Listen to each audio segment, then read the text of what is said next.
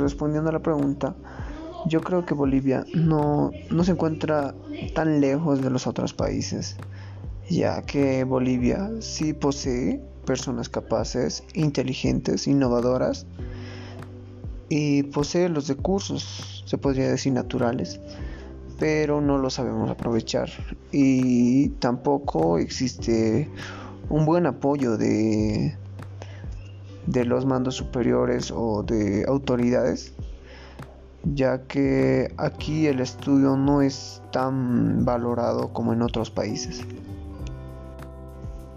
Y respondiendo a la segunda pregunta de qué desafío tendría, tengo yo al mirar los casos,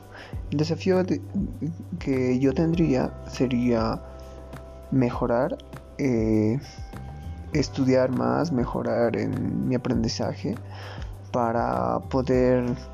de aquí a unos años tener un mejor estilo de vida.